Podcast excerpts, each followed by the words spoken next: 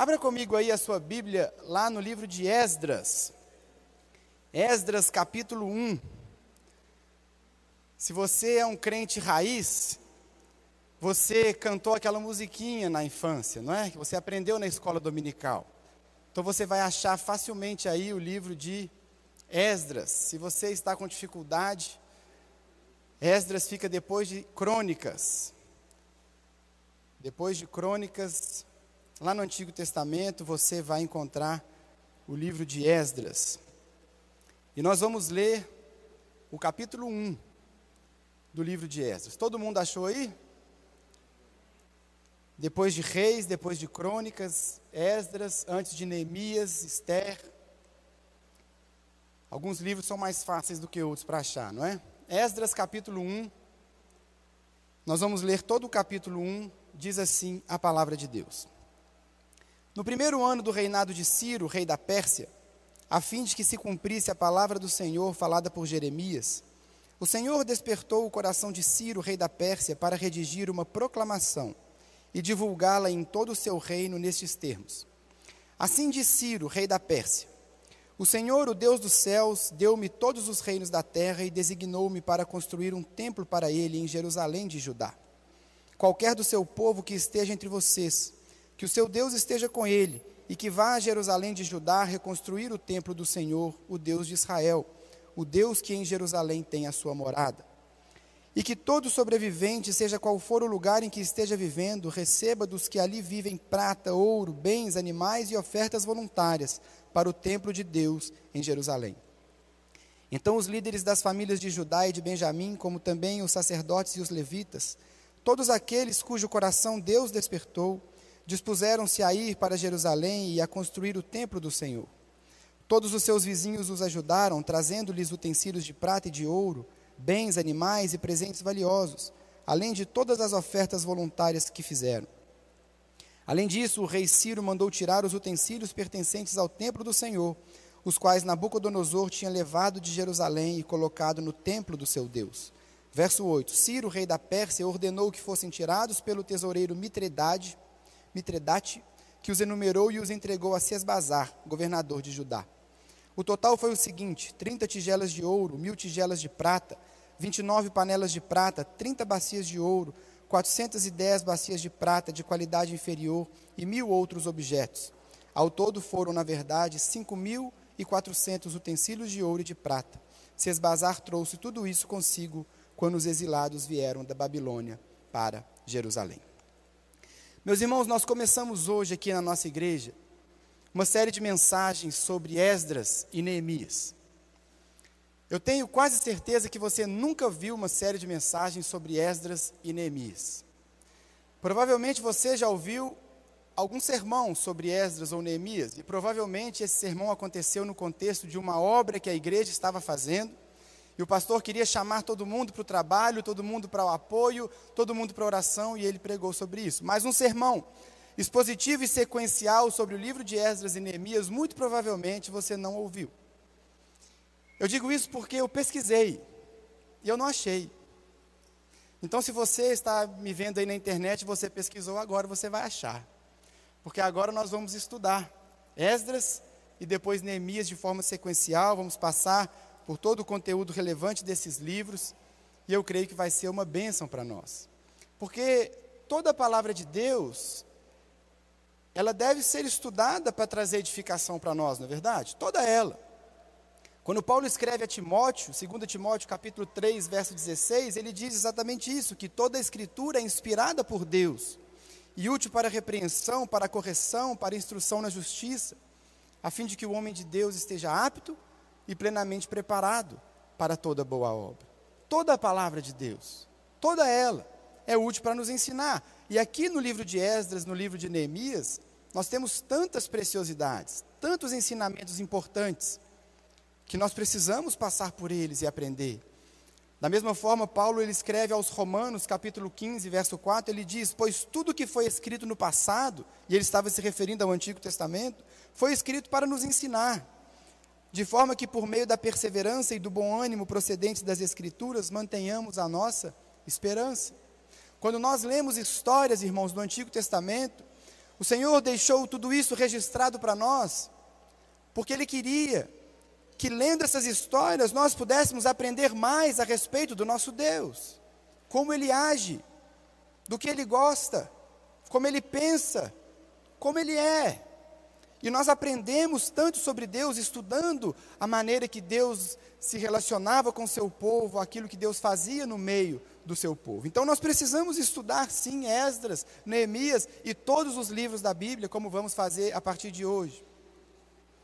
Para que haja esse crescimento, para que a nossa fé seja renovada, para que a gente possa aprender ainda mais a respeito do nosso Deus. E esses dois livros, de forma específica, Esdras e Neemias, eles trazem um ensinamento tão importante para nós. É claro que você vai ver ao longo das semanas que são vários ensinamentos importantes, são muitas preciosidades que nós vamos tirar aqui desses dois livros. Mas nessa mensagem introdutória de Esdras e Neemias, se nós fôssemos olhar assim uma mensagem mais ampla, uma mensagem mais central, eu consigo identificar aqui um tema tão importante que nós vamos aprender ao longo das próximas semanas. É um tema que, de certa forma, já até virou um chavão evangélico. É algo que nós dizemos constantemente uns para os outros, mas que tem uma profundidade, uma riqueza que nós não podemos perder. É a realidade de que Deus está sempre no controle. Deus está sempre no controle. Essa é uma frase, eu devo dizer essa frase umas dez vezes por dia. Todo aconselhamento que eu faço, certamente eu vou usar essa frase em algum momento, porque essa é a mais pura verdade, embora a gente muitas vezes use como um chavão. E embora a gente saiba que Deus está no controle, o fato é que muitas vezes nós não vivemos de acordo com essa realidade. Nós não conduzimos a nossa vida de acordo com esse fato de que Deus tem o controle da história. Deus é o Senhor absoluto da história. Não há nada que aconteça que fuja da sua soberania. Deus está no controle. Deus é soberano. E eu e você precisamos aprender a viver de acordo com essa realidade. E esses dois livros, como eu vou procurar mostrar aqui, introduzindo essa série, esses dois livros vão nos ensinar exatamente essa realidade: que Deus está no controle de tudo. Deus traçou um plano Deus tem um propósito, Deus está se movendo e nada pode frustrar os planos e os propósitos de Deus. É disso que vamos falar um pouco nessa mensagem.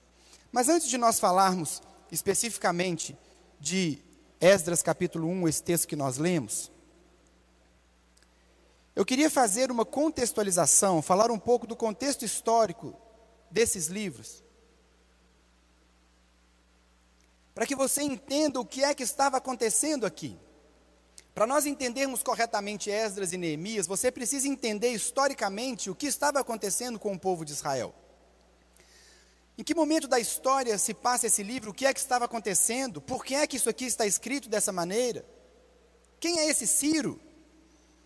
Por que, que ele está falando que o povo podia voltar? Por que, que o povo não estava em Jerusalém? O que é que estava acontecendo? Nós precisamos entender o contexto do livro de Esdras. Porque aí sim essa mensagem vai fazer todo sentido no nosso coração. Então, eu vou fazer aqui bem rapidamente um resumo do que estava acontecendo com Israel nesse exato momento. Eu vou fazer um, um resumo histórico do que estava acontecendo nos 14 livros que antecedem o livro de Esdras. Qual é a história que é contada? O que é que aconteceu para nós chegarmos aqui em Esdras capítulo 1? Então eu te convido a ficar bem atento, a entender profundamente esse contexto que eu vou procurar explicar a partir de agora, porque apenas entendendo todo esse contexto é que esses livros vão fazer mais sentido e vão ganhar uma profundidade maior na sua mente e no seu coração. Um contexto histórico, então. Os 14 livros que vão de Gênesis até segundo Crônicas, os livros que antecedem Esdras, eles, eles nos contam resumidamente a seguinte história.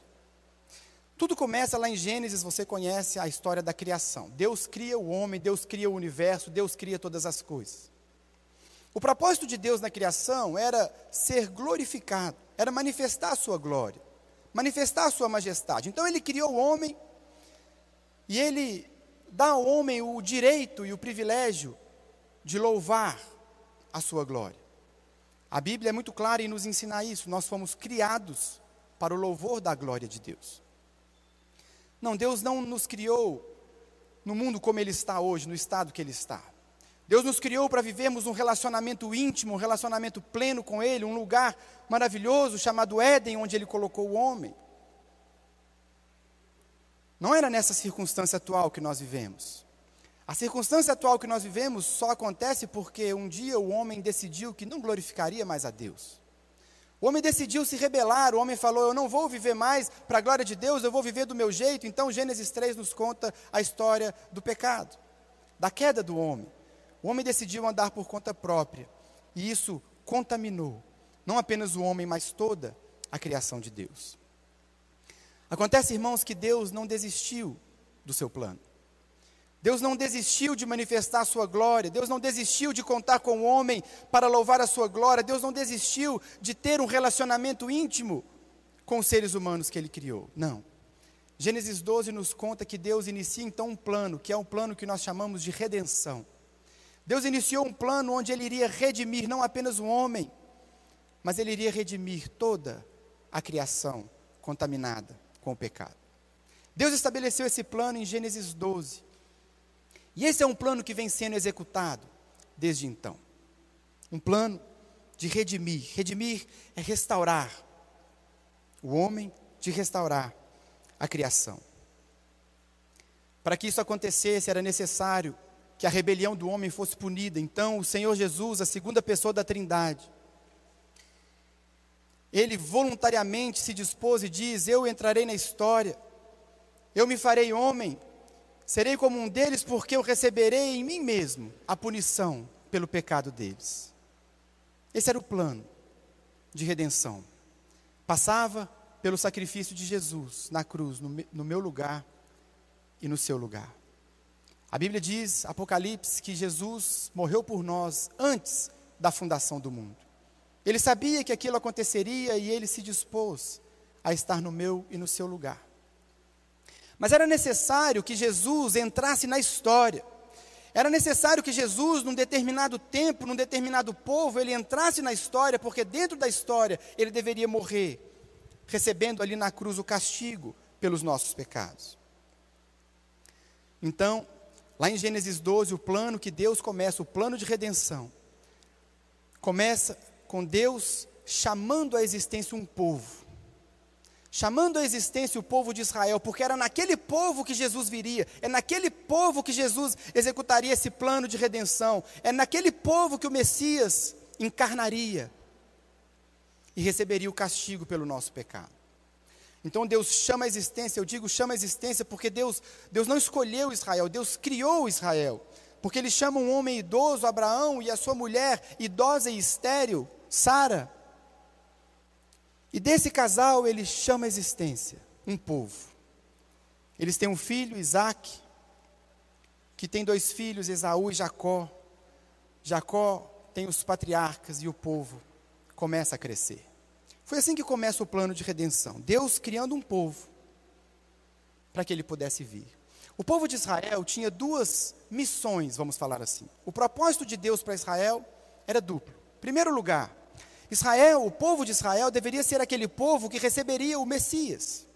O Messias que viria nos redimir. Portanto, o povo de Israel não podia ser um povo que se misturasse com povos pagãos, ele tinha que ser um povo consagrado.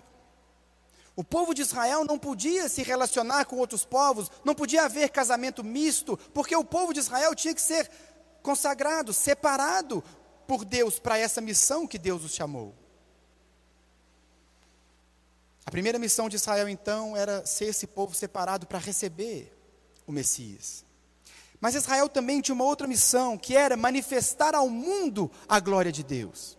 Deus queria que, através de Israel, o mundo conhecesse como é servir verdadeiramente a Deus. Porque enquanto todos os povos ao redor adoravam os seus deuses e faziam seus sacrifícios buscando adorar a Deus, Deus se revela para Israel e mostra para todo mundo É assim que eu quero ser adorado. Essas são as minhas leis, esses são os meus princípios. É assim que eu penso, é assim que eu falo. Então Israel tinha essa dupla função: receber o Messias e mostrar ao mundo como é viver debaixo da glória de Deus. Tudo isso para cumprir o plano de Deus de redimir o homem dos efeitos do pecado. O povo de Israel então começa a crescer, a se multiplicar, se torna um povo muito numeroso, mas isso acontece debaixo de um jugo de opressão de um outro povo, que era o povo egípcio. O povo de Israel cresce, mas ele era escravo no Egito. Então, em determinado momento, Deus levanta Moisés. E Moisés, Deus através de Moisés liberta o povo do poder do Egito. O que Deus estava nos ensinando ali é que Ele um dia faria isso comigo e com você. Da mesma forma que Deus libertou com mão poderosa o povo do Egito e o destinou a uma terra prometida, Deus também pegou um dia a sua vida e tirou você com mão poderosa do império das trevas e destina você para a terra prometida. Deus então liberta o seu povo, tira o povo da escravidão. Acontece o êxodo, o povo sai do Egito e vai viver num outro jardim, não o jardim do Éden, mas uma, um jardim, uma terra boa, uma terra que mana leite e mel. Pouco antes de entrarem naquela terra que Deus separou para o seu povo, ainda através de Moisés, Deus reúne o seu povo e diz para eles, Deuteronômio 28, o seguinte: Se vocês me obedecerem, se vocês forem fiéis à aliança, se vocês continuarem firmes comigo, se vocês não se desviarem, indo atrás de outros deuses, eu farei de vocês uma grande nação. Eu glorificarei o meu nome em vocês, vocês serão cabeça, vocês serão abençoados. Mas se vocês desobedecerem, se vocês forem atrás de outros deuses, eu virei até vocês com disciplina. Lembra? Existe um plano em andamento. Existe um projeto em andamento. Israel faz parte do plano de Deus para a redenção do homem, para a redenção da criação. Então Israel precisava ser esse povo comprometido e aliançado com o Senhor. O tempo passa. Israel recebe um rei, Deus levanta um rei, o rei Davi, um homem segundo o coração de Deus. O rei Davi era um homem que honrava a Deus e levava o povo a honrar a Deus. Deus cumpre Deuteronômio 28, e enquanto Davi era rei, o povo prosperava.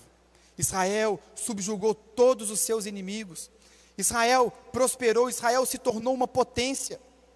Todas as nações que viviam ao redor de Israel prosperavam, porque Deus estava com eles cumprindo a promessa. O povo era fiel, o rei Davi era fiel, e Deus estava com eles.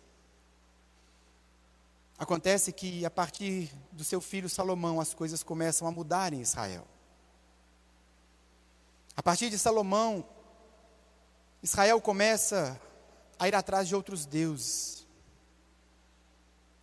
As pessoas começam a se casar com povos pagãos e começam a incorporar a cultura daqueles povos. Quando você lê os livros de reis, primeiro reis, segundo reis, primeiro crônicas, segundo crônicas, Chega uma hora que você pensa, mas que habilidade de fazer bobagem. Porque esses livros nos contam que rei após rei em Israel faziam o que desagradava o Senhor.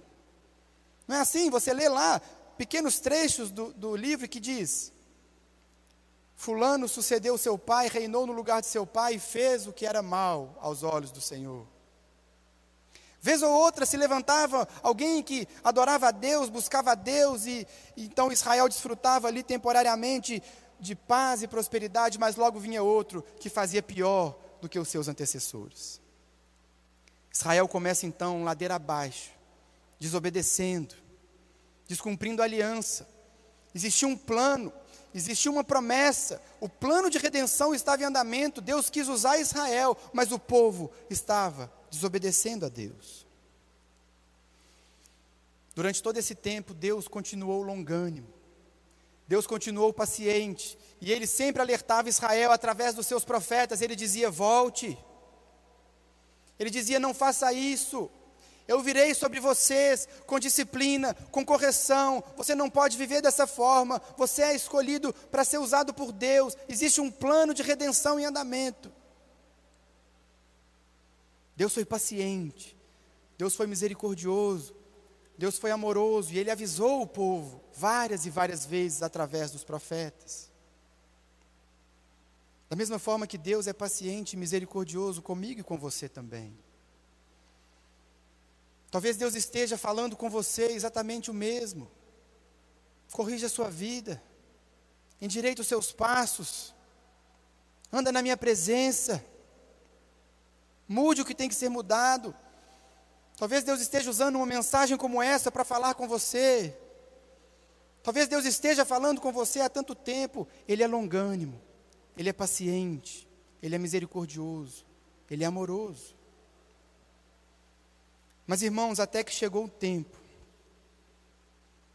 que Israel se recusava a obedecer, e chegou o tempo de vir a disciplina de Deus sobre Israel. Já estamos no final aqui do livro de 2 Crônicas.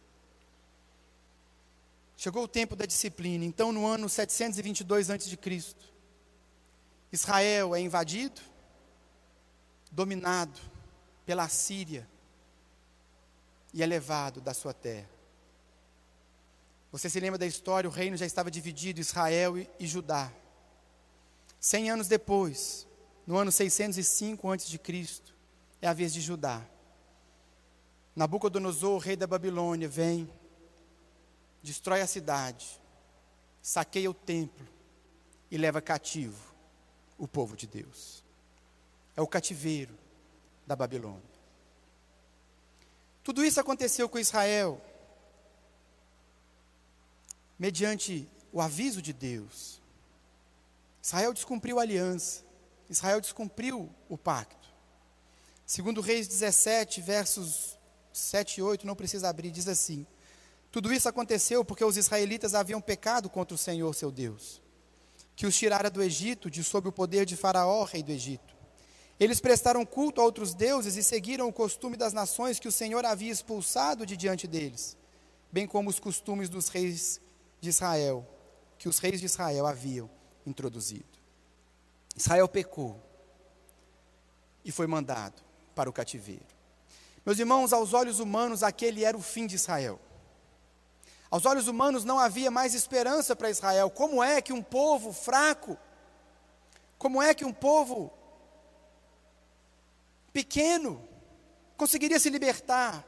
Como é que eles conseguiriam voltar para a sua terra que estava destruída, o templo saqueado? Aos olhos humanos, era o fim, aquele povo estava fadado a desaparecer. Desaparecer, não voltar mais para sua casa. Mas o que eu e você precisamos entender aqui é que nada disso aconteceu fora da vontade de Deus. Nada disso aconteceu porque Deus perdeu o controle, muito pelo contrário, Deus tinha o controle total de tudo que estava acontecendo com o seu povo. O cativeiro do povo judeu aconteceu por uma determinação divina. Não apenas Deus está no controle dessa história que eu contei aqui, como ele alertou o povo do que estava para acontecer. Deus está sempre no controle da história. Deus está sempre no controle dos acontecimentos. Deus é Senhor absoluto da história. Tanto é verdade que ele não apenas disse que o povo iria para cativeiro, como ele disse quanto tempo o cativeiro ia durar. Deixa marcado aí Esdras, vai comigo, avança um pouquinho na sua Bíblia para Jeremias. Jeremias capítulo 25 versículos 11 e 12. Jeremias 25, 11 e 12. Deus não apenas disse que eles iriam para cativeiro, mas Deus diz a eles o tempo do cativeiro. Olha o verso 11, Jeremias 25, 11. Jeremias profetizou assim: Toda essa terra se tornará uma ruína desolada, e essas nações estarão sujeitas ao rei da Babilônia durante 70 anos. Quando se completarem os 70 anos, castigarei o rei da Babilônia e sua nação a terra dos babilônios, por causa das suas iniquidades, declara o Senhor, e a deixarei arrasada para sempre. Meus irmãos, aquilo, no momento que Jeremias profetiza isso, parecia impossível. Porque eles estavam sendo levados para um império extremamente poderoso. Como que em 70 anos eles sairiam dali? Não havia essa perspectiva no horizonte, não havia de onde tirar essa ideia. Aquele era um império poderoso na terra, mas Deus não estava nem um pouco preocupado com isso. Deus estabeleceu um plano e nada pode frustrar os planos de Deus. É então que no ano 535 a.C., aproximadamente 70 anos depois, a Babilônia é invadida pelo Império Persa. A Babilônia é dominada, é subjugada por Ciro, o rei da Pérsia. Da mesma forma, meus irmãos, Deus não fez nada sem antes avisar o povo. É por isso que em Isaías capítulo 44, verso 28, Isaías profetizou assim, mais de 100 anos antes da invasão persa. Isaías 44, 28, que diz acerca de Ciro: ele é meu pastor e realizará tudo o que me agrada. Ele dirá acerca de Jerusalém: seja reconstruída, e do templo sejam lançados os seus alicerces. Irmãos, mais de cem anos antes da invasão persa, Deus não apenas diz o que ele iria fazer, mas como ele cita o nome de quem iria fazer. Ele cita o nome de quem ele ia usar para reconstruir a cidade e para reconstruir o templo. Não é incrível isso? Irmãos, eu e você precisamos ter essa compreensão, e é isso que eu estou procurando mostrar através desses textos, dessa história. Que Deus tem o controle total da história. Nada acontece fora da sua soberania. Nada foge ao seu controle. Ele disse que aconteceria e aconteceu exatamente da maneira que ele determinou. Ele levanta um homem, chama ele pelo nome e diz: através dele, eu vou reconstruir a minha cidade, eu vou reconstruir o meu templo e vou mandar meu povo de volta para casa. Isso nos lembra Provérbios capítulo 21, verso 1, que diz: O coração do rei é como um rio controlado pelo Senhor. Ele o dirige para onde quer. Para onde ele quer. Porque ele é o dono da história. Quando ele quis levar o povo para o cativeiro para disciplinar o povo, ele endurece o coração de Nabucodonosor. Quando ele quer mandar o povo de volta para casa, ele amolece o coração de Ciro. Nada pode frustrar os planos do nosso Deus. E é exatamente aqui que nós entramos. É exatamente aqui que começa a história que nós lemos em Esdras capítulo 1. Esdras capítulo 1 é o dia 1 da volta. Esdras capítulo 1 registra o que aconteceu exatamente 70 anos depois do cativeiro. Esdras capítulo 1 nos fala do movimento de volta. Deus está cumprindo o que ele falou que faria. Deus está cumprindo a sua promessa. Ele disse que seriam 70 anos. 70 anos depois, um rei que dominou a Babilônia emite um decreto: pode voltar. Pode voltar. Esse é o segundo êxodo de Israel. Esdras e Neemias vão nos contar a respeito do segundo êxodo. O primeiro êxodo, aquele que Deus tira o seu povo do Egito e o leva para a sua terra. O segundo êxodo, Deus tira o seu povo do cativeiro da Babilônia e o leva de volta para Jerusalém. Enquanto o primeiro êxodo, no primeiro êxodo, Deus levantou um homem, Moisés, Aqui no segundo êxodo, Deus vai levantar três homens: Zorobabel, Esdras e Neemias. O povo volta em três ondas para casa. São três momentos diferentes, três ondas de, de, de êxodo de volta. Zorobabel conduz a primeira onda, Esdras conduz a segunda, e Neemias mais à frente conduz a terceira. É nesse período que profetas como Ageu, Zacarias e Malaquias profetizam. É sobre isso que você lê nesses livros, quando eles dizem para o povo palavras de incentivo da parte de Deus, para reconstruírem a cidade, para serem corajosos, para não medirem esforços para reconstruir. Foi nesse período que esses profetas falaram. O dia 1 da volta está registrado em Esdras, capítulo 1.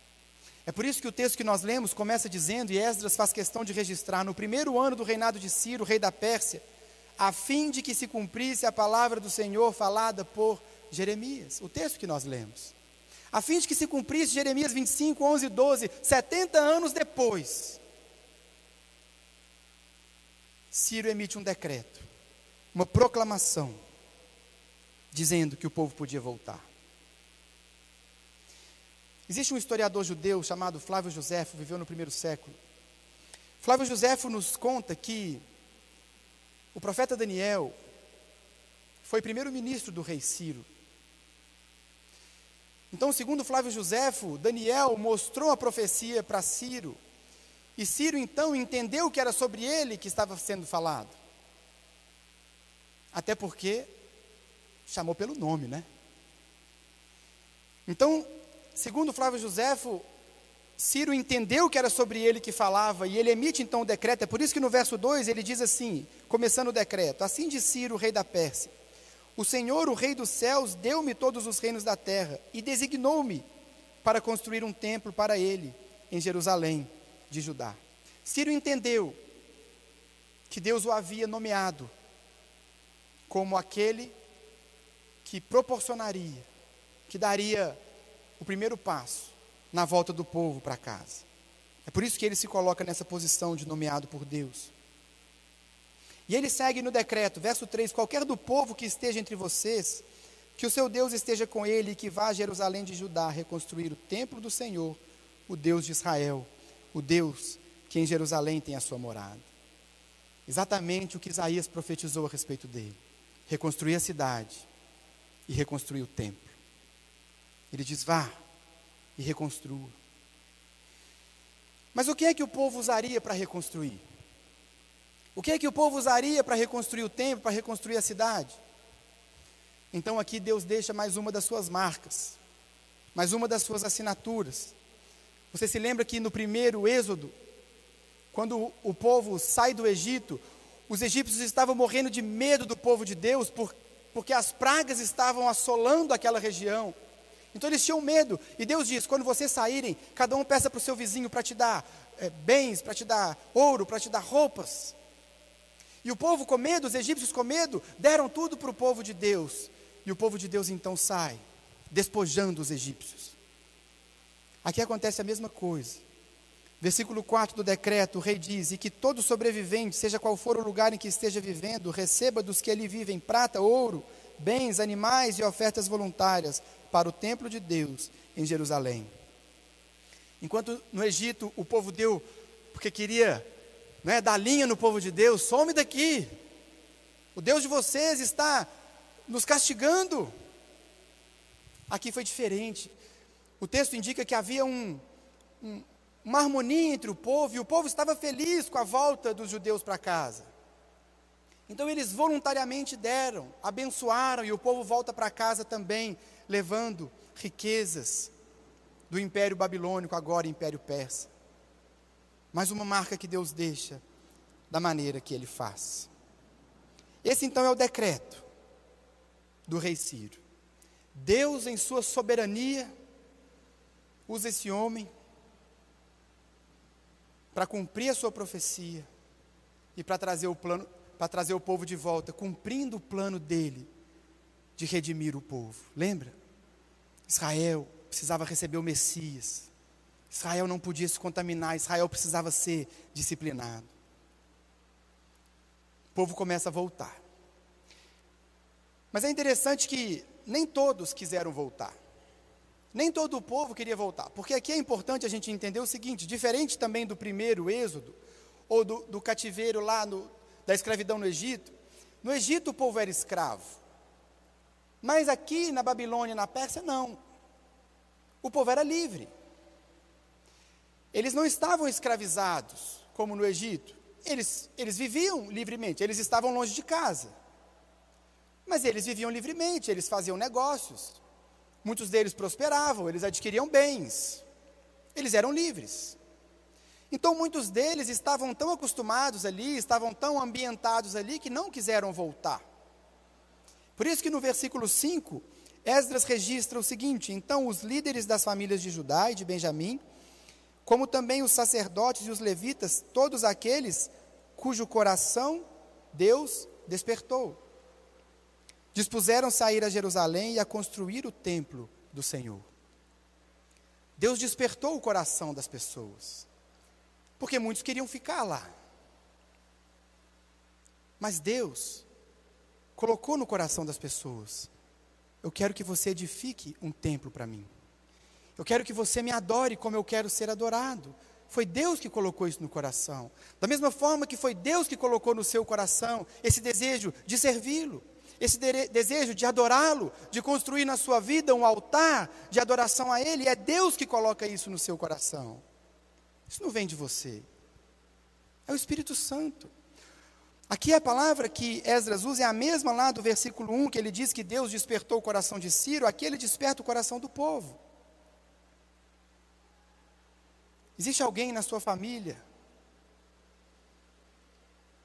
que não tem vivido uma vida de adoração a Deus, que você gostaria tanto que estivesse aqui com você, ore por ele. Deus toca corações, Deus desperta corações, Deus muda corações. Nós precisamos entender essa realidade. Assim como muitos não queriam, não quero edificar um altar, eu não quero res, restabelecer o, o, o, o templo. Mas Deus tocou no coração daqueles homens. O povo então começa a voltar, contando com os bens, contando com a ajuda do povo, eles começam a voltar para casa. E não apenas isso, versículo 7 em diante, Esdras nos fala que eles levaram também algo que pertencia ao templo do Senhor. Verso 7: Além disso, o rei Ciro mandou tirar os utensílios pertencentes ao templo do Senhor, os quais Nabucodonosor tinha levado de Jerusalém e colocado no templo do seu Deus. Ciro, rei da Pérsia, ordenou que fossem tirados pelo tesoureiro Mitredate, que os enumerou e os entregou a Sesbazar, governador de Judá. O que que Ciro faz aqui? Ele manda entregar aqueles bens que pertenciam ao templo. E eles levam para o templo novamente. Mais uma vez, o cumprimento de uma profecia. Jeremias capítulo 27, verso 21. Sim, assim diz o Senhor dos Exércitos, Deus de Israel, acerca dos utensílios que restaram no templo do Senhor e no palácio do rei de Judá em Jerusalém. Serão levados para a Babilônia e ali ficarão até o dia em que eu os quiser buscar declara o Senhor. Então os trarei de volta e os restabelecerei a esse lugar. Eu não sei você, mas eu empolgo com essas coisas. Olha o que, que Deus disse: vai ficar lá na Babilônia até o dia em que eu quiser buscar, diz o Senhor. Eu vou falar algo que eu já falei aqui várias vezes, e vou falar mais umas 50 vezes até acabar essa mensagem. Deus tem o controle absoluto da história. Não há nada que fuja do domínio dele. Se ele disse que o povo iria, o povo vai. Se ele disse que voltaria, o povo voltou. Ele deu ordens a respeito dos bens, eles vão, mas eles vão voltar. E aqui, Ciro, mais uma vez, instrumento nas mãos de Deus, ele volta com todos os bens que pertenciam ao templo do Senhor. E aí o texto encerra dizendo, verso 11: Ao todo foram, na verdade, 5.400 utensílios de ouro e de prata. Sesbazar trouxe tudo isso consigo quando os exilados vieram da Babilônia para Jerusalém. Só uma informação aqui: Sesbazar é o nome que você vai ver ainda algumas vezes. Sesbazar foi o homem nomeado por Ciro para conduzir o povo de volta. Mas não era o homem reconhecido pelo povo e nem designado por Deus. Então você vê aqui Sesbazar era esse homem. Ciro confiava nele, mas como o povo confiava em Zorobabel, Esdras e Neemias, esses são os nomes que você vai ver mais no livro de Esdras. E finalizando, ele diz: Ele trouxe tudo isso quando os exilados vieram da Babilônia para Jerusalém, embora não fosse mais Babilônia. Esdras faz questão de registrar aqui, da Babilônia, porque era disso que tratava a profecia. Irmãos, o que que esse texto, o que que esse contexto, o que que essa história ensina para mim e para você hoje? Três lições que nós tiramos aqui desse texto. Primeiro lugar, Deus está no controle de tudo. Meu irmão, eu preciso que você saia daqui com essa mensagem muito clara no seu coração. Deus está no controle da história. Não há nada que aconteça na história que fuja do propósito de Deus. Ele está executando o seu plano de redenção desde Gênesis capítulo 12, passando por mim e por você hoje, e ele vai cumprir exatamente como ele determinou. Nada vai mudar o plano de Deus. O que nós precisamos entender como povo dele é que nós não estamos num navio à deriva nesse oceano chamado história. Não. Deus está conduzindo a nossa caminhada, Deus está conduzindo o seu povo, Deus está conduzindo a história exatamente como Ele planejou. O coronavírus não pegou Deus de surpresa. Esse ano maluco que nós vivemos, onde todos os nossos projetos, onde todas as nossas expectativas, onde todas as nossas certezas foram balançadas. Quem aqui que na virada do ano fez plano de ficar em casa oito meses? Mas Deus continua reinando na história. Deus continua Senhor absoluto da história. E se você um dia entregou a sua vida a Ele, se você um dia se reconciliou com Ele, meu irmão, você está seguro. Descansa. Você pode caminhar na certeza de que você está seguro nos braços dele. Ele tem o controle. Ele está conduzindo a história. Tudo vai se cumprir exatamente como ele determinou. Meus irmãos, Deus disse que o povo seria disciplinado, o povo foi. Deus disse que depois de 70 anos eles voltariam, eles voltaram. Deus disse que no tempo certo ele viria, e ele veio. Deus disse que morreria pelo meu pecado e pelo seu pecado, e ele morreu. Deus disse que depois de três dias ele ressuscitaria, ele ressuscitou. E ele disse que um dia Ele virá nos buscar. Ele virá. Ele virá. Esse dia não demora a chegar. Nós temos que aquecer o nosso coração com essa realidade. Essa realidade tem que ser o norte diante dos nossos olhos sempre. Ele está voltando. Porque nada foge do controle dele. Se ele falou que vai voltar para buscar a sua igreja, meu irmão, esteja pronto, porque ele está voltando. Aquele que vem virá e não tardará. Ele tem o controle e ele está cumprindo exatamente aquilo que ele determinou na história.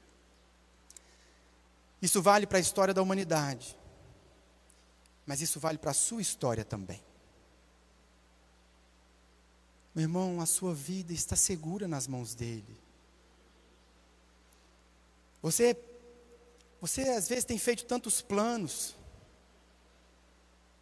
E talvez, num ano como esse, você achou que deu tudo errado. Deixa eu te contar um segredo. Você entregou sua vida a Ele.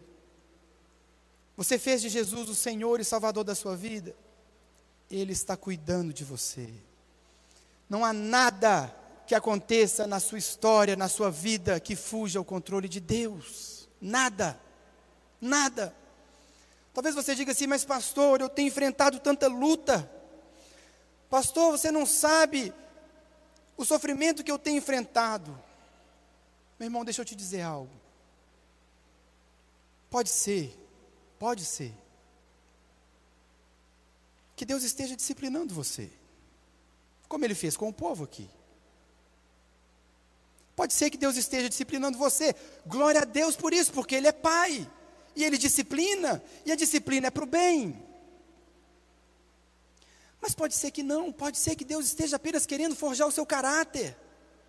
Pode ser que Deus esteja querendo ensinar para você a depender mais dEle. Pode ser que Deus esteja querendo mostrar para você que você tem que parar de pôr os olhos nas circunstâncias e pôr os olhos nele. Eu não sei. Eu só sei que todas as coisas cooperam para o bem daqueles que amam a Deus. Todas. Essa palavra, todas, no grego, sabe o que ela significa? Todas. Em hebraico, significa todas. Em japonês, em inglês, em português, significa todas as coisas cooperam para o bem daqueles que amam a Deus. Portanto, meu irmão, eu não sei o que você está passando, eu não sei te dizer o porquê de você estar tá passando isso, mas eu sei que Deus está no controle e que Ele está cuidando de você. Você pode descansar nele. Você pode descansar nos braços dele. Você pode confiar nele.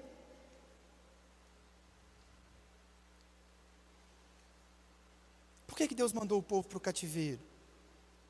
Porque Deus queria o coração do povo de volta. Abre comigo em Jeremias mais uma vez. Vamos ler Jeremias 29, 10. Jeremias capítulo 29, versículo 10 em diante. Deus manda o povo para o cativeiro porque Deus queria o coração deles de volta. Olha o que, que Jeremias profetiza aqui, Jeremias capítulo 29, versículos 10 até o 14, diz assim o Senhor. Assim diz o Senhor, verso 10: Quando se completarem os 70 anos da Babilônia, eu cumprirei a minha promessa em favor de vocês, de trazê-los de volta para esse lugar, porque sou eu que conheço os planos que tenho para vocês, diz o Senhor planos de fazê-los prosperar e não de lhes causar dano, planos de dar-lhes esperança e um futuro. Então, olha isso, irmãos, verso 12: Então vocês clamarão a mim, virão orar a mim e eu os ouvirei, vocês me procurarão e me acharão quando me procurarem de todo o coração. Eu me deixarei ser encontrado por vocês, declara o Senhor, e os trarei de volta do cativeiro. Eu os reunirei de todas as nações, de todos os lugares para onde eu os dispersei, e os trarei de volta para o lugar de onde os deportei, diz o Senhor. Então clamarão a mim, e eu ouvirei. Meu irmão, Deus conhece a sua vida, Deus conhece a sua história, Deus conhece o seu coração. Se você pudesse ver aquilo que Deus vê, você ia dizer amém para tudo que Ele está fazendo na sua vida. Se você pudesse entender tudo que Ele entende, você glorificaria a Deus pelo que Ele está fazendo na sua vida nesse exato momento. Deixe essa mensagem invadir seu coração. Deus está no controle, meu irmão. Descansa. Descansa. Ele é fiel, Ele é seu Pai, e Ele nunca perde o controle de nada. Essa é a primeira lição que nós tiramos do texto. Segunda lição que nós tiramos desse texto.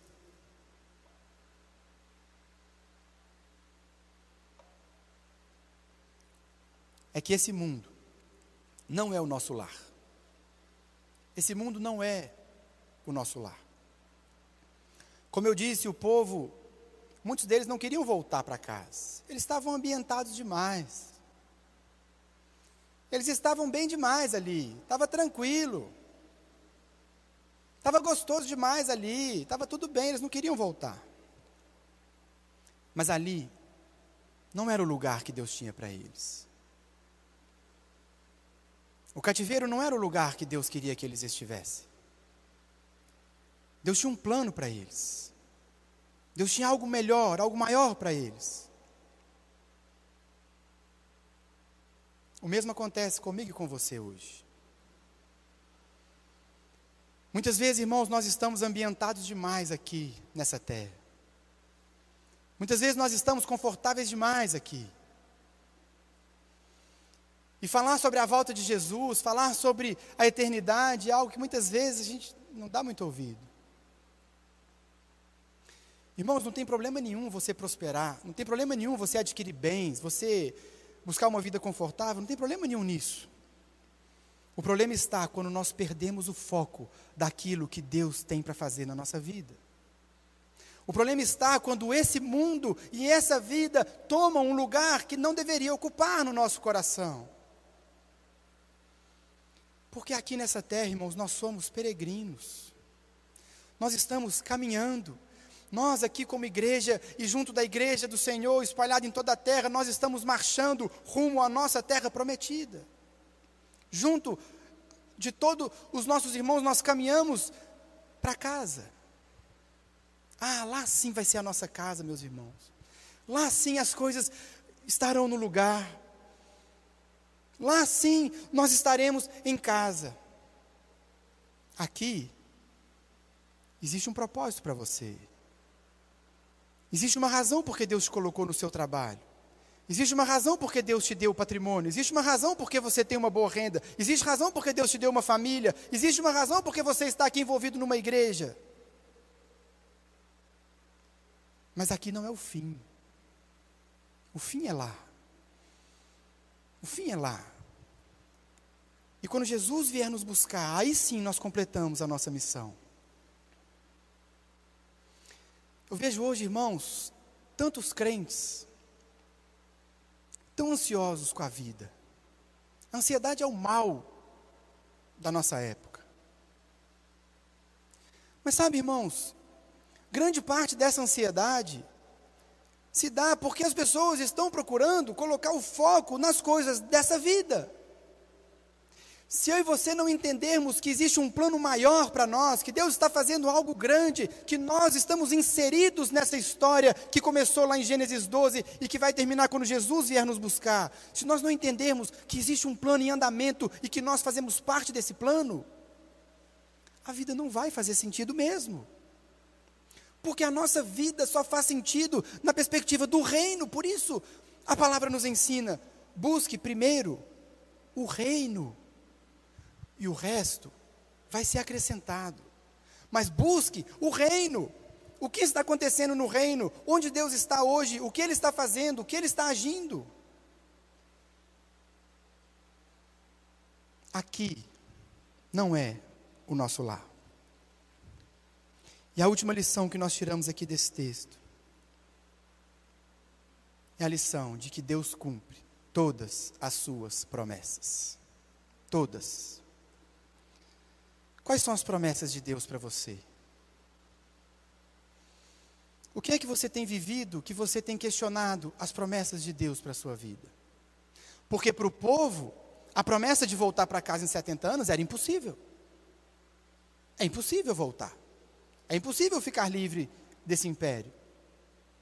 É impossível voltar para Jerusalém. Nós somos fracos, nós somos um povo pequeno, nós não conseguimos, é impossível. O que é impossível na sua vida hoje, meu irmão, minha irmã? Quais são as promessas de Deus para você? Quais são as promessas da palavra de Deus para você? Ele vai cumprir todas elas na sua vida. Por mais difícil que seja, por mais impossível que pareça,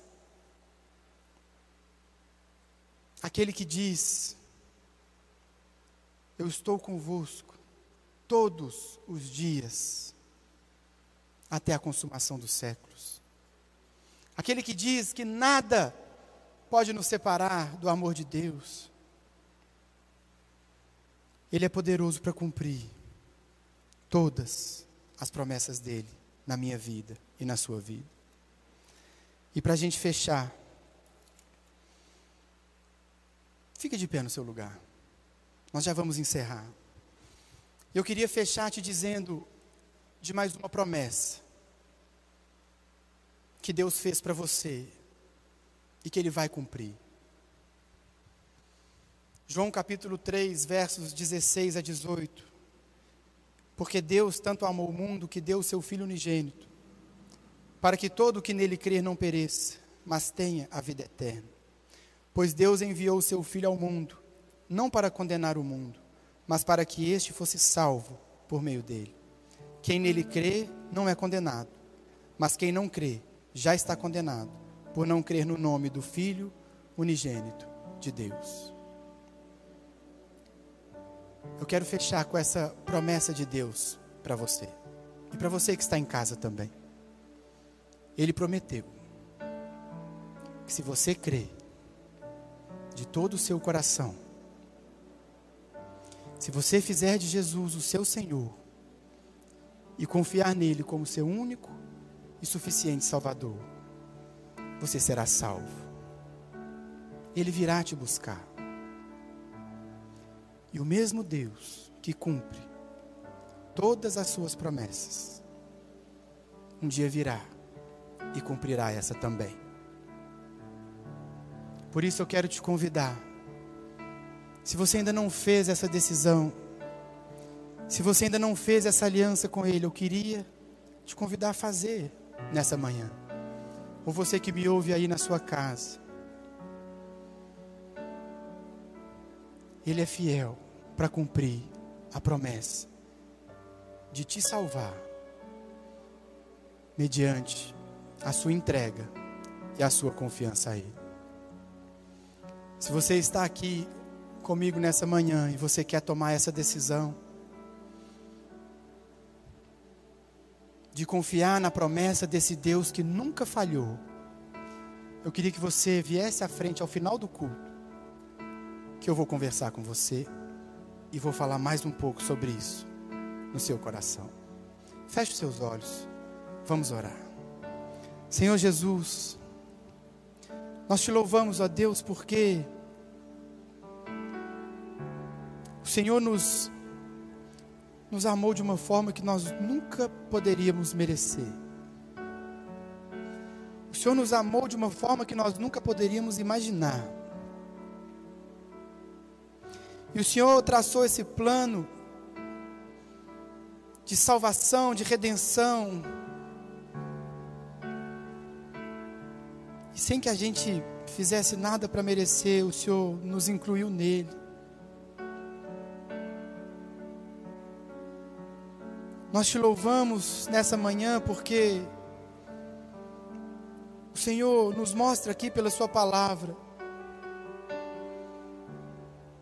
que o Senhor continua no trono, o Senhor continua no controle, o Senhor continua reinando, o Senhor continua operando e nada pode frustrar os seus planos. Eu peço que nessa manhã o Senhor aqueça o meu coração e o coração de cada um dos meus irmãos, de cada um que me ouve, com essa certeza. A certeza de que o seu trono é eterno e inabalável a certeza de que nós podemos descansar como um bebê no colo da sua mãe. Nós podemos descansar no seu colo também. Nos perdoa porque tantas vezes nós questionamos, tantas vezes nosso coração duvida, tantas vezes nosso coração oscila. Mas nessa manhã, que o Teu Espírito Santo venha, através da Sua palavra, aquecer o nosso coração, fortalecer a nossa caminhada, e nos fazer andar de cabeça erguida, como alguém que foi salvo, que foi alcançado, que foi impactado pelo Teu amor, pela Tua fidelidade. Muito obrigado. Muito obrigado, porque nós nunca mereci, mereceríamos isso, mas o Senhor escolheu nos amar. Toca o nosso coração, muda a nossa caminhada, abra os nossos olhos e que a partir de hoje a gente possa viver uma vida que honra, que glorifica, que engrandece o Senhor, expandindo o teu reino cumprindo a Sua vontade, porque nós entendemos que é ela que importa para cada um de nós. Seja conosco a Tua mão e a Tua bênção, é o que nós te pedimos agradecidos, em nome de Jesus. Amém. Amém, igreja? Deixe essa mensagem invadir seu coração. E que Deus nos abençoe no estudo dessas, desses livros tão preciosos. E que Ele nos faça cada dia mais parecidos com Ele. Vai na paz, vai na graça. Que Deus te abençoe. Vejo você na semana que vem.